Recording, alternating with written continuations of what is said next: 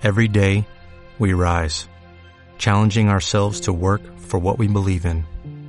At U.S. Border Patrol, protecting our borders is more than a job, it's a calling. Agents answer the call, working together to keep our country and communities safe. If you are ready for a new mission, join U.S. Border Patrol and go beyond. Learn more at cbp.gov/careers. En lo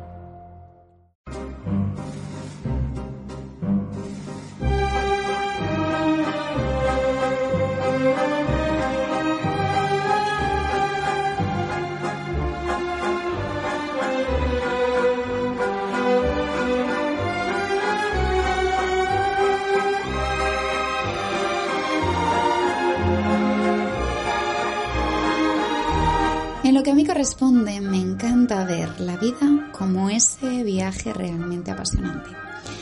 Y por eso, mm, anecdóticamente, por uno de esos viajes que colman las piezas de el viaje apasionante llamado vida, hoy me ha apetecido que vengas conmigo a un lugar realmente emblemático y que da mucho que hablar. Se trata de una federación que cuenta con una superficie equivalente a la novena parte de la Tierra firme del planeta tiene una variedad de relieve y de ecosistemas increíble. Y además cuenta con tanta historia que podríamos aburrirnos o realmente apasionarnos y que será capaz entre su color, sus formas diversas, sus exóticos eh, paisajes, historias, leyendas y ese misterio o halo de misterio, atmósfera de misterio que lo embriaga, de dar para charlas y charlas y para historias e historias. Hoy, en el día de hoy, quiero llevarte por este lugar llamado Rusia. Quiero llevarte por su historia, quiero llevarte por distintos itinerarios y opciones de itinerarios. Quiero llevarte a conocer un poquito de Moscú, pero sobre todo quiero ofrecerte los máximos datos útiles y a la vez, em, no sé, sugerentes para que te apetezca sumergirte en conocer este emblemático punto de nuestro planeta. Mucho más allá de las historias de zares, a todo el mundo nos suena Anastasia de los Romanov, del comunismo, encontramos un país que desde luego limita con una gran cantidad de países a su alrededor. De hecho, es el país que más número de países tiene eh, en su circunvalación, un total de 16. Así que encontramos un lugar de mucha cultura, de fronteras muy extensas y con una historia que nos va a llevar desde los eslavos orientales hasta lo que fuera uno de los países más importantes de todo el mundo. Y es que sea como fuere, Rusia no pasa desapercibido ni por lo que fue, ni por lo que es. Así que hoy quiero llevarte de la mano a conocer un poquito más este lugar y sobre todo a planificar qué cosas son indispensables para una visita o una primera visita. Vamos a hablar un poquito de cómo obtener el visado, vamos a hablar un poquito de toda esa historia necesaria para sumergirnos en la experiencia llamada Rusia, vamos a indagar un poco más en qué libros podemos, o películas o series podemos disfrutar para comprender un poco más ese contexto sociocultural del inconsciente ruso. Yo creo que a todos nos suena León Tolstoy, Fyodor Dostoyevsky y otros tantos que han configurado ese imaginario tan potente y a la vez que nos da tanta información con esa forma de, vivir todas esas experiencias que hoy nos pueden sumergir y nos ayudan a comprender cuando viajemos a Rusia todo el imaginario ruso, ¿no? Por así decirlo. Bueno, si me permites, en este momento voy a sacar un tema importante. Va a ser un tema importante para nuestra primera parte de, de este programa, de este podcast, de este momento de encuentro, por así decirlo. Y es un tema que no nos debe de pasar desapercibidos en nuestros viajes, pero sobre todo no nos debe de pasar eh, desapercibidos en, en, un lugar como es Rusia. De hecho, porque es eh, indispensable para poder viajar allí. Y es el tema de la planificación del viaje y de la selección del seguro de viaje que nos va a acompañar antes y durante el camino. Si bien es verdad que el acompañamiento de un buen seguro de viaje, bueno, pues nos proporciona una tranquilidad y un extra en cualquier tipo de viaje, ¿vale? Por lo que pueda suceder o simplemente por, bueno, la satisfacción de, de sabernos protegidos y bien soportados en todo momento, bien abastecidos en todo momento. Bueno, pues en Rusia obviamente va a ser uno de los criterios indispensables para poder entrar al país, así que qué mejor momento para ahora, antes de comenzar, antes de explicarte cómo hacer todos los protocolos de gestión, ¿vale? Que es uno de los temas que más nos suele preocupar cuando entramos en Rusia o que más eh, suele dar para atrás a muchos viajeros el tema de pedir la invitación, la carta de invitación, el visado. Todo esto os lo voy a explicar ahora de un modo muy sencillito. El tema para todo esto en Rusia del seguro es un punto crucial. Si no hay seguro no podemos entrar al país, así que qué mejor momento, qué mayor oportunidad para encontrarnos o acogernos a un buen seguro, ¿no? Y en este punto, como veremos, una opción muy interesante es Mondo, ya que nos ofrece una gran cobertura y además muchísimas facilidades. Ellos se encargan de buscar el mejor seguro que se adapte a nosotros de la manera más cómoda, más práctica, con mayor funcionalidad en el caso de Rusia es muy interesante tener en cuenta que no nos va a valer cualquier seguro, es decir, entre los que nos seleccione la compañía, hemos de estar seguros de que nuestro seguro médico y seguro de viaje contratado cubra los eventuales gastos de repatriación, atención sanitaria y o atención hospitalaria de urgencia. Y esta póliza Em, ha de ser eh, contratada con alguna de las compañías aseguradoras autorizadas. Es decir, en ese caso, Seguros Mundo nos ofrecería unas cuantas eh, aseguradoras, ¿vale? Y además de mirar cuáles son nuestros requerimientos en cuanto a necesidades, hemos de mirar de cuáles de esas pólizas, de las que más nos interesen, son las autorizadas por los registros en el Ministerio de Asuntos Exteriores de la Federación Rusa. ¿vale? Ahí eh, podremos seleccionar cuáles efectivamente están aprobadas por la Federación. Y esto, como veremos, va a ser un dato muy importante en la obtención de nuestro seguro. Entonces, ¿qué vamos a ver en el día de hoy? Aquí en este mini viaje para una primera toma de contacto con este maravilloso país que es Rusia. Bueno, pues vamos a ver cómo obtener nuestro visado, cómo poder entrar al país, cómo poder acceder al país Vamos a ver cuál es la historia para poder comprender este país para que nos apetezca.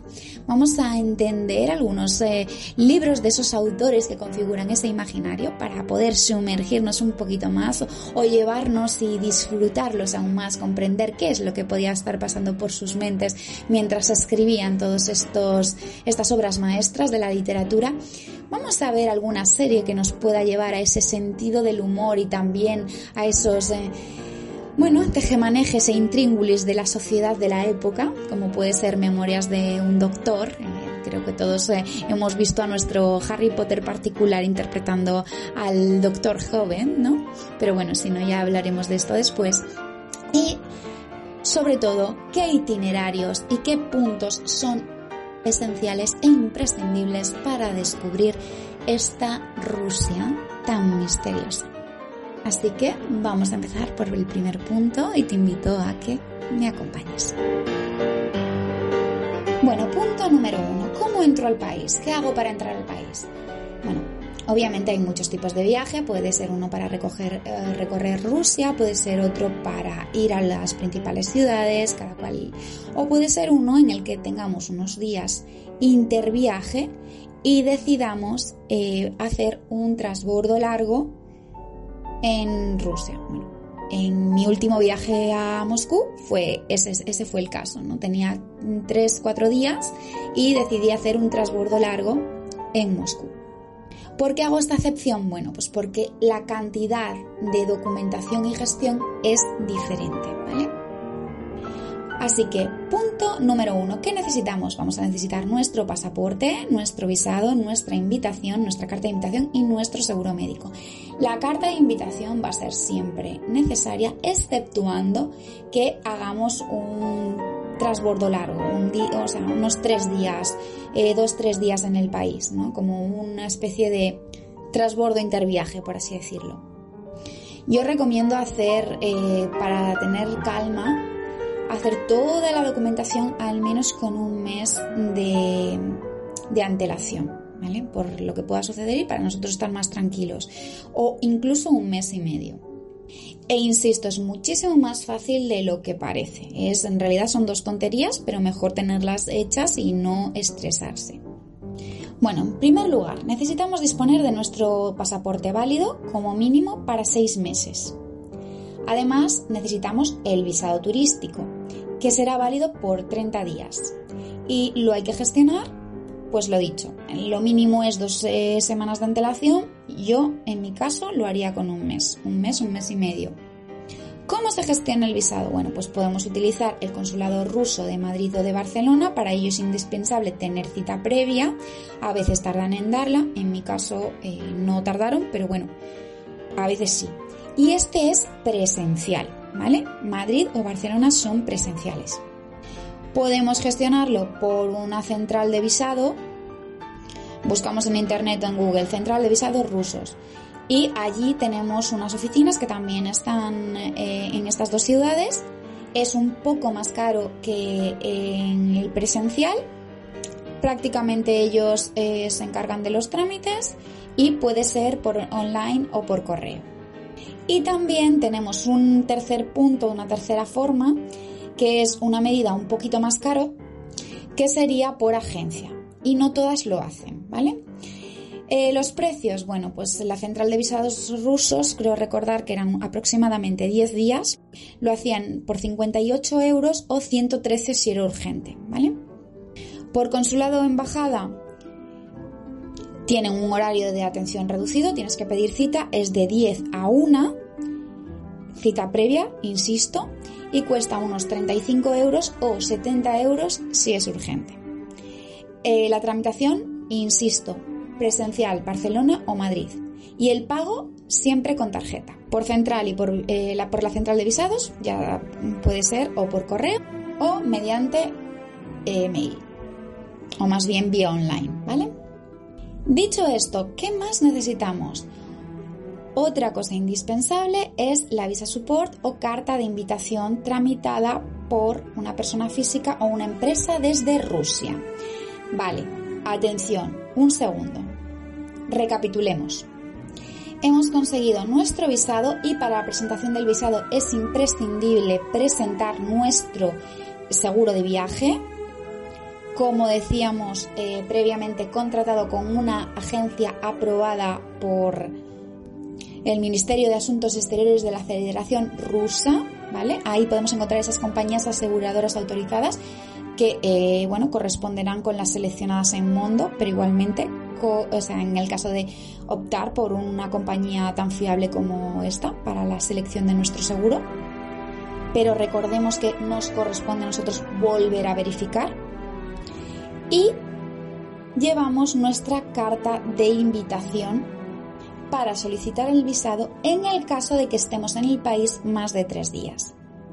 La visa support o carta de invitación la tramita la persona física o empresa desde Rusia, insisto, eh, se solicita directamente al hotel, o sea, no vale con llevar eh, la reserva de hotel, no, no, hemos de solicitar al hotel la invitación.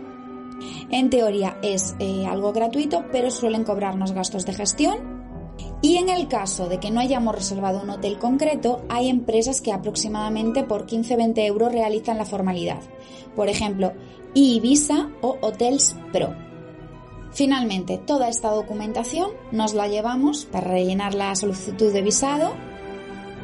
Nos llevamos el seguro médico, la carta de invitación en caso de estar más de tres días, el formulario de visado, que bueno, pues lo obtenemos a través de solicitud de visado, ya sea en las páginas o entidades correspondientes, bueno, ya, ya nos lo proporcionan. Y luego hay que eh, firmar y adjuntar una foto de carné. Finalmente, se nos entregará el visado y simplemente haremos el viaje llegando a las aduanas del país y obviamente cumplimentando la tarjeta de inmigración, em, bueno, realizando toda la gestión pertinente allí, simplemente entregando toda nuestra documentación y allí ya eh, los encargados nos solicitarán pues el pasaporte, el visado, etc. y eh, nos mandarán rellenar pues la documentación necesaria y punto. El, formulario de registro para saber que hemos entrado en el país y cuándo salimos del país. Ya está. Con todos estos pasos ya habremos podido hacer eh, la entrada al país. Así que como veis, al contrario de lo que muchas veces se piensa, es, solamente un mero trámite, son unos pasitos que con un poco de tiempo, repito, un mes, mes y medio, para ir nosotros solgados y tranquilos, lo podremos hacer eh, de una manera eh, sencilla. Entrar al país, muy sencillo. Muchas veces hay bastantes colas, vamos, hablo por mi experiencia personal para la entrada al país en mis viajes, pero mm, lo más habitual es que, bueno, no nos cause ningún tipo de problema. Llegamos en avión, normalmente, bueno, pues o partimos de Madrid o partimos de Barcelona, por compañías distintas como Vueling, Aeroflot, no sé, en general. Suelen ser unas 5 horas de avión. Recordemos que allí en, Rusia eh, son dos horas menos, ¿vale? Importante, 5 horas a los lugares más comunes de visita, que son San Petersburgo o Moscú, ¿vale? Y una vez llegamos allí, ¿Qué ocurre? Bueno, pues que tenemos que transportarnos al centro de la ciudad. Por ejemplo, en el caso de Moscú, el metro es uno de los transportes más rápidos y seguros, además que es un punto indispensable de, descubrimiento de Moscú, o sea, no se puede ir a Moscú y no conocer el metro porque, ya lo veremos, es el palacio del pueblo, se creó para que el pueblo tuviese ese espacio de arte y de de lujo ceremonial, por así decirlo, en pro al pueblo, que era el constructor y creador y, del, comunismo. Y también los autobuses más. En el metro de Moscú pues tenemos un autobús que ya es el que nos deja en el metro y a partir del metro ya nos movemos hacia la ciudad. También eh, se suelen utilizar los taxis, hay que tener con, o sea, mucho cuidado con los taxis, es decir, los taxis suelen ser amarillos y con letrero de taxi bien visible. Hay algunos que son ilegales, así que y no llevan taxímetro. Así que eh, bueno, muchas veces se pueden contratar antes, mejor es reservarlo por el hotel o a través de internet, ¿vale? Eso es importante. En mi caso yo nunca he utilizado un taxi, siempre he ido en autobús y en, y en líneas de metro. Pero soy consciente que muchos viajeros es algo que tienen muy muy en cuenta, ¿vale? El tema de los taxis. El clima es continental, es muy variable, obviamente porque Rusia es una región muy extensa, ¿vale? Podemos llegar desde eh, menos 25, menos 30 grados a, más 30 grados en verano, ¿vale? Así que, eh, sobre todo, chequear la estación, chequear las temperaturas y el acondicionado con forma, de forma coherente ¿no? a la estación en la que estamos. Yo creo que eso ya es utilizar el sentido común. Otro punto importante nos va a ser, eh, bueno, hoy en día, ¿no? El, tema de, poder comprar una tarjeta SIM, aproximadamente unos 5 euros. Y a partir de ahí ya disfrutar de la experiencia, de la gastronomía, de la arquitectura y de los puntos de encuentro, además de la historia que vamos a disfrutar también en este mini viaje.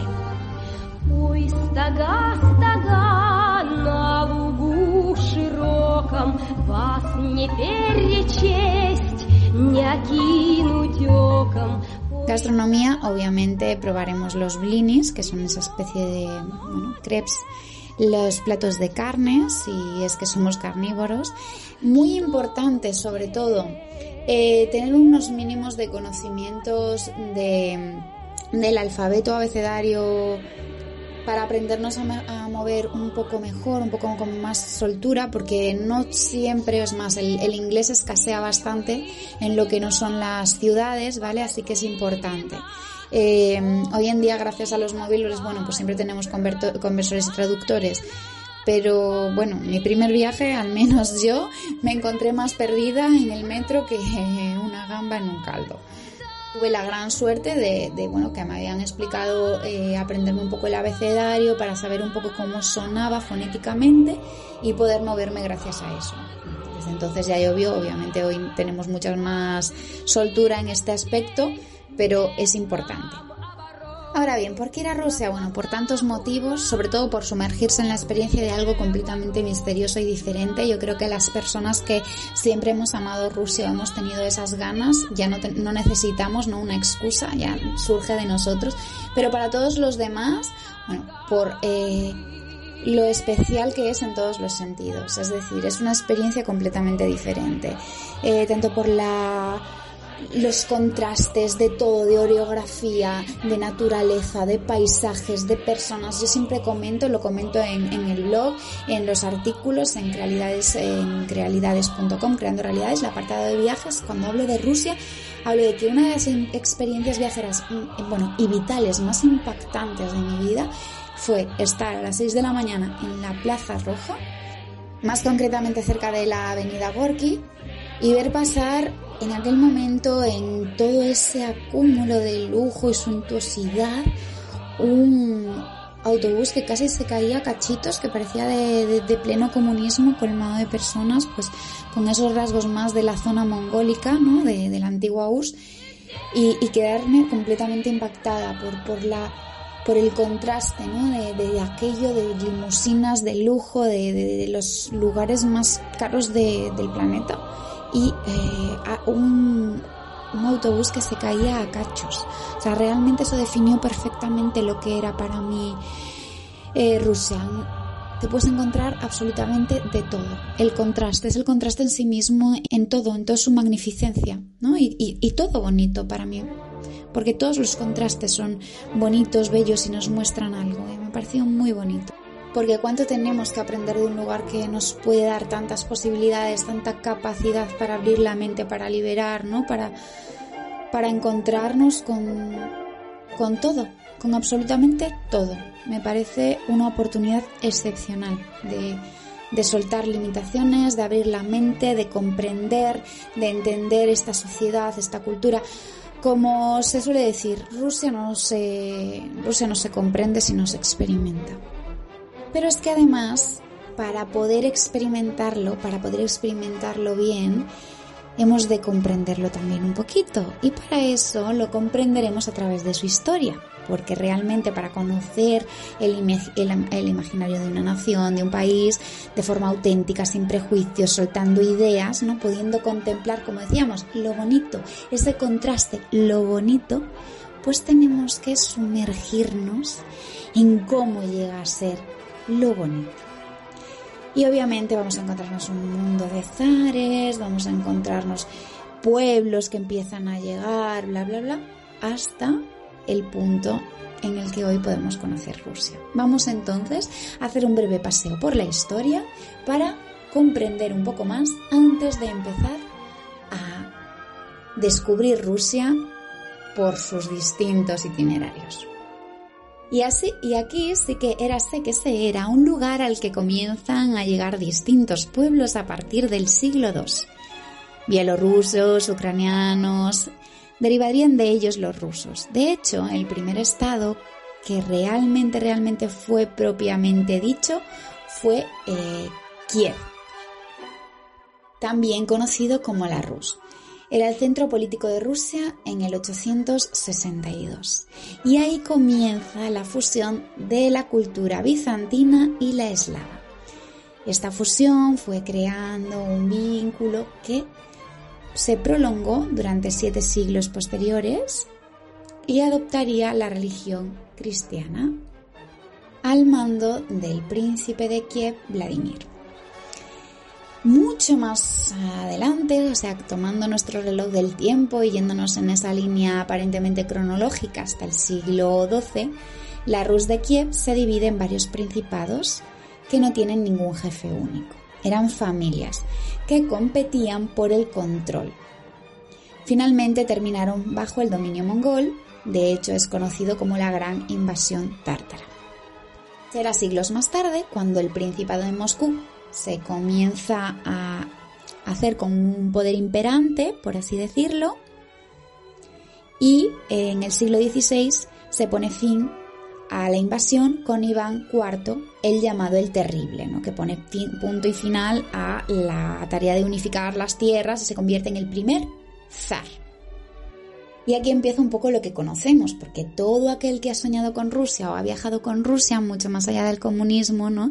sabe que se encuentra con un panorama de suntuosidad, de jardines, de monumentos, de palacios, de personajes históricos importantes como este Iván el Terrible del que estamos hablando, con las dinastías, con los Romanovs, los Romanovs los conocemos todos, ya lo decíamos al principio, los zares, Pedro el Grande, eh, las grandes bueno, puestas en escena, como veremos después en la Plaza Roja, de, y luego ya los levantamientos de, Stalin, de Lenin, Gorbachev, Putin, etcétera, etcétera.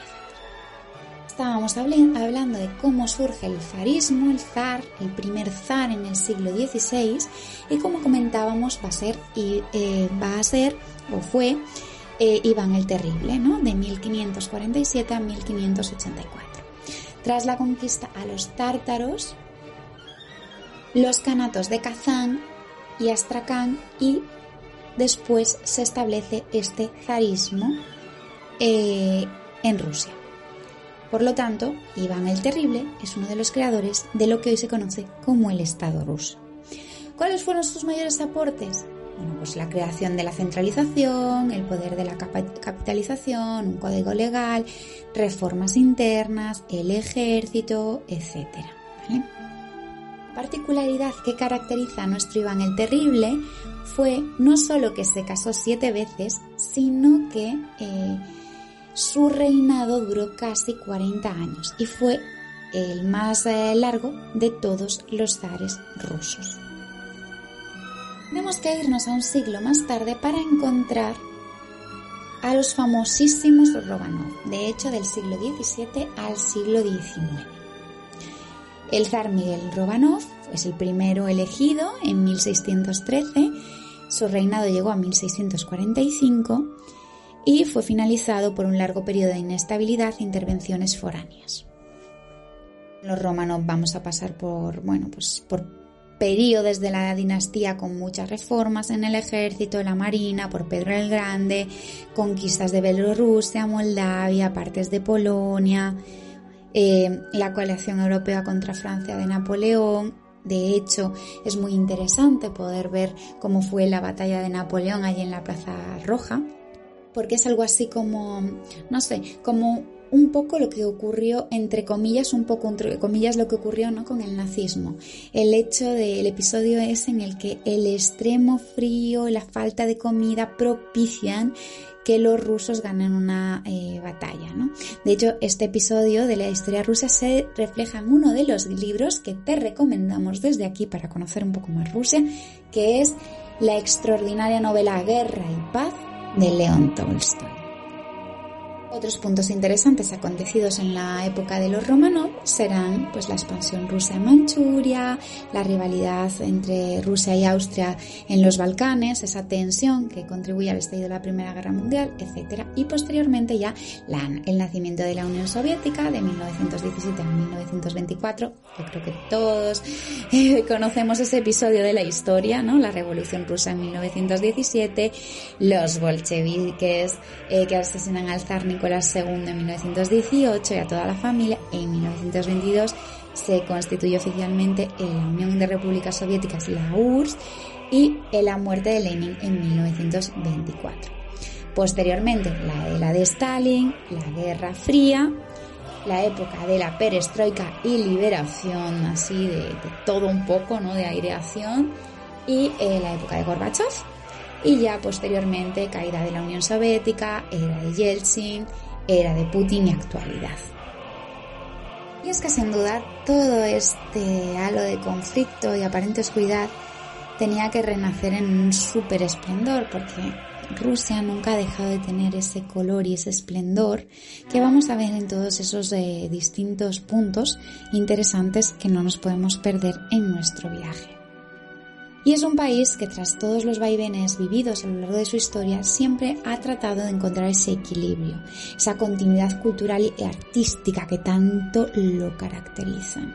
Ese punto de, de, teatros, de obras, de música, de color, de arquitectura, como decíamos antes, de gastronomía también, ¿vale? De lujo imperial.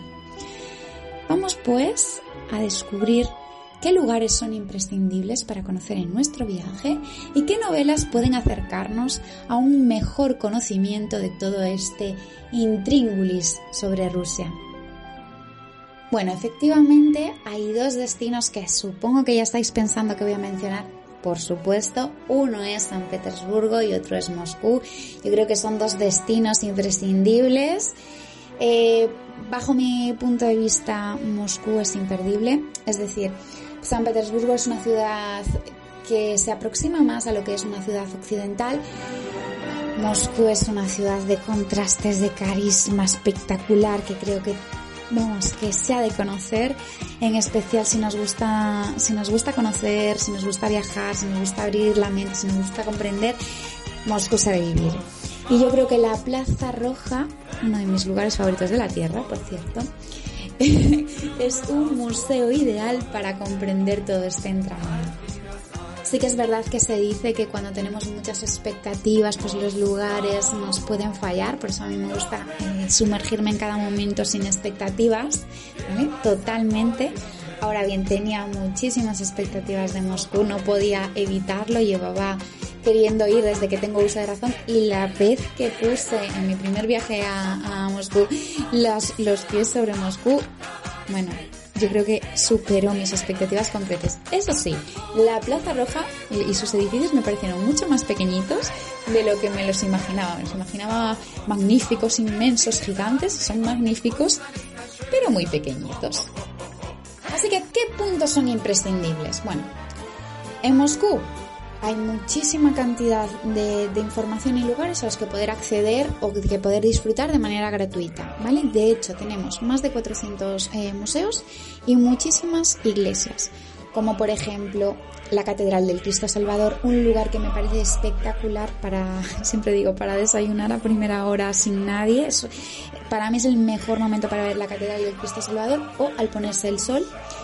Eh, la Catedral de San Isaac, Catedral de Basilio. De hecho, gracias a la Catedral de Basilio, que tiene muchísimos nombres, al igual que la Plaza Roja, eh, la Plaza Roja se llama Plaza Roja.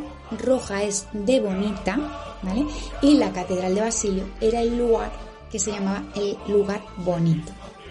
Por lo tanto, de Moscú no nos podemos perder. Eh, tienes más información de, esto en, en, Realidades si lo quieres ver más profundamente nos podemos perder el Palacio del Pueblo de Moscú, que es el metro. No podemos perdernos la tumba de Lenin y a Lenin ahí momificado, la maravillosa Catedral de San Basilio, la preciosísima iglesia de Kazán, recorrer en sí toda la plaza, mirar la tumba del soldado desconocido, homenajear a este soldado o ver el cambio de guardia, descubrir el increíble Kremlin, eh, inicio o germen de lo que hoy es Moscú y, bueno, el Kremlin más conocido. Los Kremlins son las ciudades fortificadas de los países eslavos. Pasear por la calle Gorky, imprescindible visitar los almacenes GUM, que tienen muchísima historia. Hoy en día son los almacenes más eh, lujosos, fueron sede también del Partido Comunista y también fueron la tumba de la mujer de Stalin tras su fallecimiento. Muchos museos gratuitos podemos eh, visitar, también podemos descubrir el Museo de la Cosmonáutica, admirar la bóveda de la Plaza Manés, vamos, eh, un montón de planes para hacer en Moscú y muchas, eh, muchos puntos importantes que ver.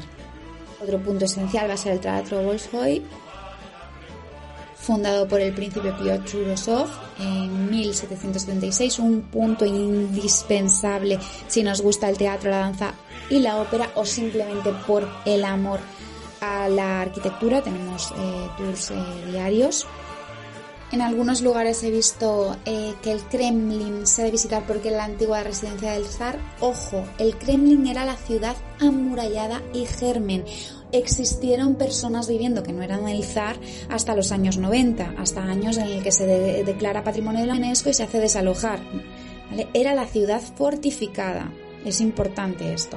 Y dentro tiene, diversas eh, catedrales y un par de museos que son indispensables, sobre todo la icónica Torre del Campanario queréis saber mucho más sobre el metro, por ejemplo, lo comentamos antes, os cuento todas las anécdotas, curiosidades y las estaciones favoritas en el blog porque ahí tenéis eh, todos los puntos interesantes, ¿vale? Pero algunas que sean indispensables serían Kursky, Padelewski, Kijevskaya, Belorusky, etc. ¿vale? Suelen ser las favoritas del público. Otro punto imprescindible, San Petersburgo, otra ciudad con mucho valor cultural y arquitectónico. Hay quien la llama la Venecia de Rusia. ¿Por qué? Porque tiene unos canales espectaculares. No se puede dejar de ver la iglesia del Salvador. Imprescindible la iglesia Kazán o el Museo Heritage, uno de los más grandes del mundo. La fortaleza de San Pedro y San Pablo. El impresionante palacio Peterhof uno de los puntos más importantes que no nos podemos perder de, San Petersburgo. Más cositas, bueno, obviamente si estamos en Rusia podemos decidirnos a hacer el Transiberiano, una iniciativa construida por el zar Nicolás II, cubre expectativas de los más románticos, es una iniciativa a través de ferrocarril que cubre el país punta a punta y que de hecho también conecta con China y con Mongolia, permitiendo recorrer casi 10.000 kilómetros. A través de él podemos descubrir la tundra, la taiga siberianas, eh, viajar en un tren de auténtico lujo con convoyes de líneas regulares y atravesando lagos espectaculares como el famosísimo punto de referencia, que es el, lado, el lago Baikal, más grande y más antiguo y más profundo del mundo. También otras montañas, pueblos, ciudades y además Moscú. Otros puntos también interesantes de Rusia podrían ser conocer Vladivostok o desentrañar el conocidísimo Anillo de Oro, que es una propuesta muy interesante para descubrir pueblos, monasterios, fortificaciones, catedrales, iglesias medievales que son un itinerario un poco más especial para conocer las ciudades situadas al noreste de Moscú, que hoy en día es una de las propuestas más interesantes de toda Rusia. Una zona que se encuentra entre el Volga y el Kiazma, que fue, es y yo creo que será un punto importante por, por la fertilidad de sus campos que consideró bueno, pues un rol importante en el desarrollo económico de toda Rusia, en la riqueza de la tierra, sobre todo en la Edad Media.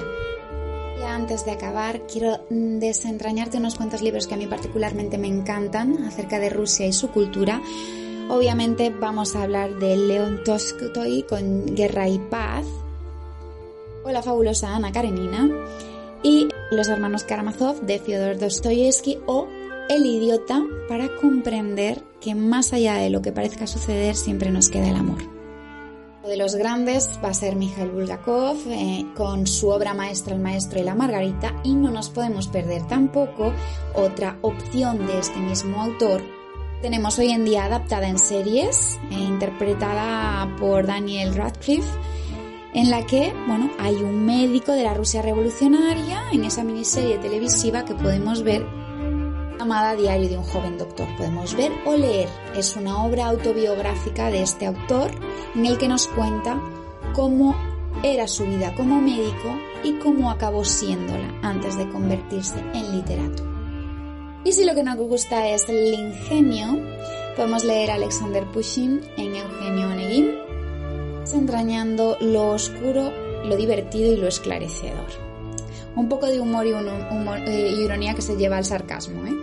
Somos muy de revolución, podemos eh, optar por la historia de la revolución rusa por León Trotsky, si la queremos vivir a pie de, vamos, de calle, o El tren de Lenin, de la autora Catherine Meridal. Los clásicos que no necesitan presentación, una vez más, de Fyodor Dostoyevsky, Crimen y Castigo, Doctor Cibago de Boris Pasternak, por supuesto, o La madre de Máximo Gorky. Y sobre todo que recuerdes que es importante para viajar a Rusia bueno, no importante, imprescindible tener un buen seguro de viaje. Yo siempre eh, tomo el mío y en este caso te recomiendo el de Mundo. Espero que te haya gustado este viaje, que te haya sido útil. Le hemos revuelto distintos puntos eh, que no deberías de perderte para vivir la experiencia Rusia. Si es así, si te ha gustado, pues espero que disfrutes de continuar leyendo en Realidades. Muchas gracias por tu tiempo.